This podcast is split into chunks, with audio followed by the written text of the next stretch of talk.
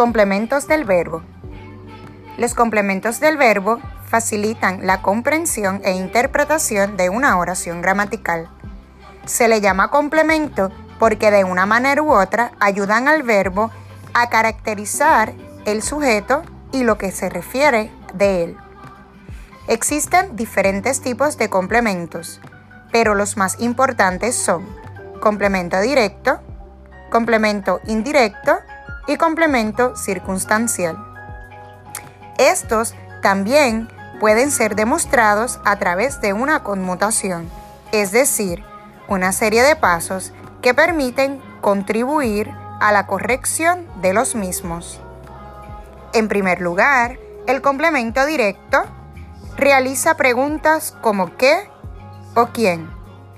Usualmente, aunque no es un absoluto, se encuentra seguido del verbo, pues complementa, como dice la palabra, directamente del verbo hacia el sujeto.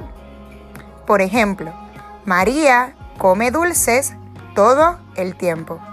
En el caso del verbo sería come. Y le preguntaríamos al verbo respecto al sujeto, ¿qué come? Dulces. La contestación dulces sería nuestro complemento directo. ¿Cómo podemos conmutarlo? Sencillo. ¿Qué come la niña? Dulces. La niña los come. La manera en que se puede conmutar es utilizando los pronombres personales reflexivos, también llamados proclíticos porque preceden del verbo. En este caso, debe ser lo, los, la o las. ¿Cómo saber cuál utilizar? Porque observando el sintagma nominal, que es lo que debe ser un complemento directo, debe concordar tanto en género como en número.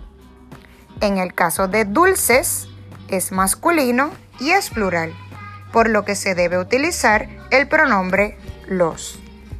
De esta forma se puede reconocer que existe un complemento directo porque también se puede conmutar.